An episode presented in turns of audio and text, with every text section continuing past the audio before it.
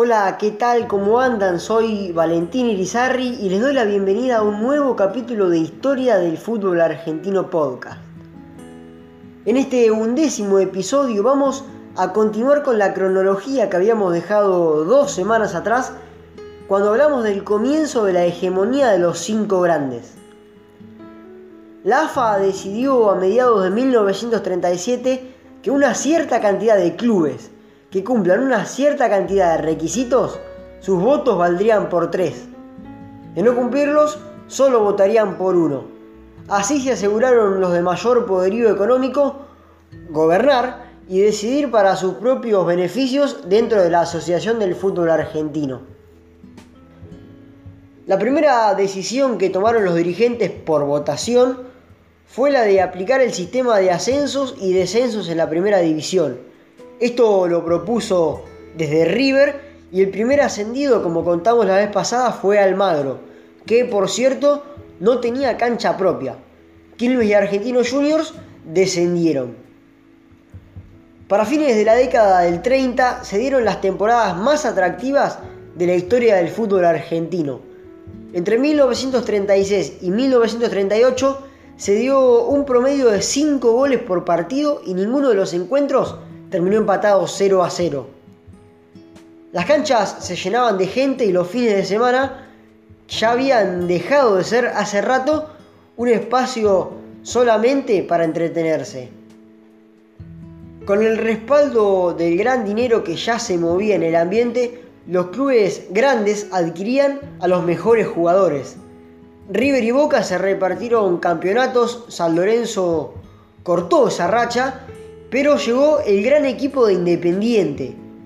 Un equipo que convirtió 115 goles en 32 partidos y al año siguiente la misma cantidad de encuentros, 103 goles. Ambos obviamente le permitieron coronarse en el campeonato.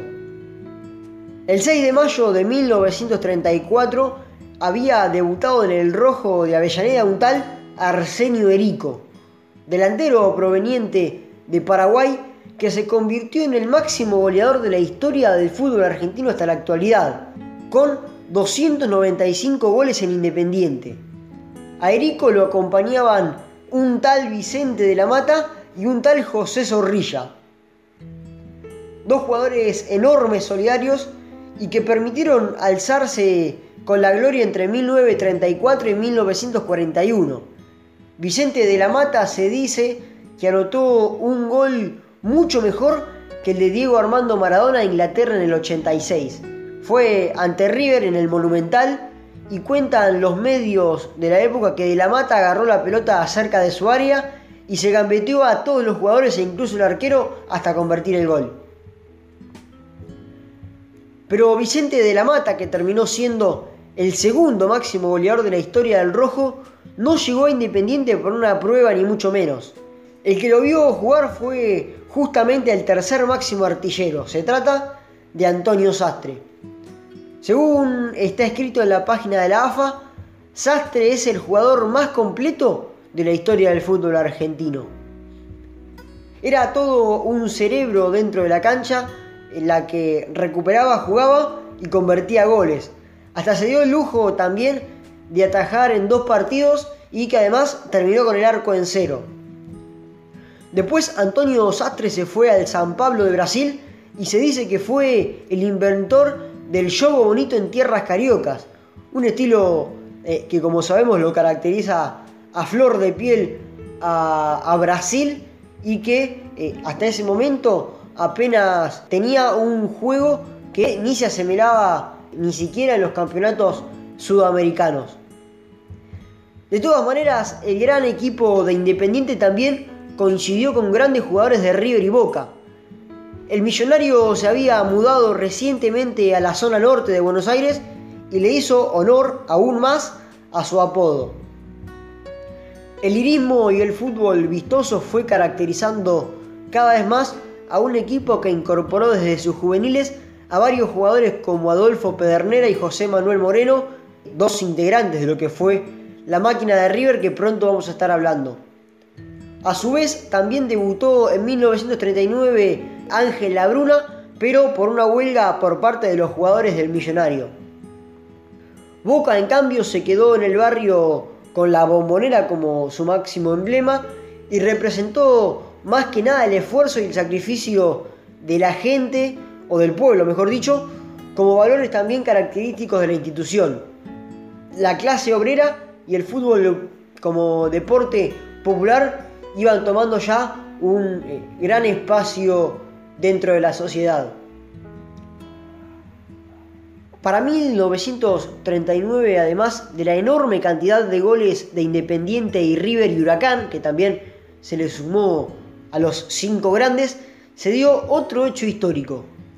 La Asociación del Fútbol Argentino le permitió la participación en Primera División a Rosario Central y a Newells, ¿sí? que estaban jugando en la Liga Rosarina ya desde principios del siglo XX también y que durante la década del 10 participaron de varias copas enfrentando al campeón de lo que era en ese momento la Asociación Argentina de Fútbol Amateur.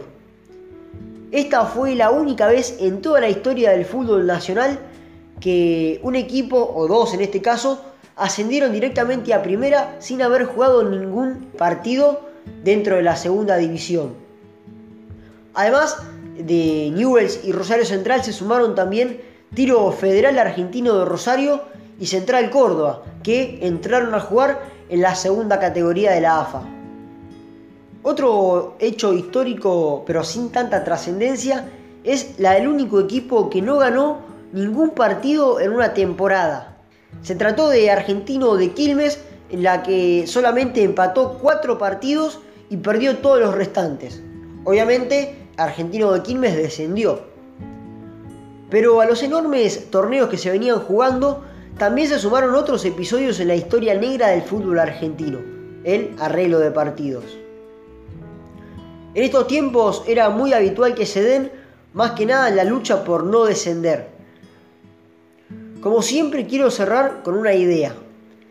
Los fines de la década del 30 fueron los mejores futbolísticamente hablando. Multitudes en las canchas, goles por doquier y un sinfín de cracks que dejaron una huella gigante en la historia de los clubes. Les mando un abrazo grande y ojalá puedan ponerse al día con los demás capítulos y nos encontramos en la próxima.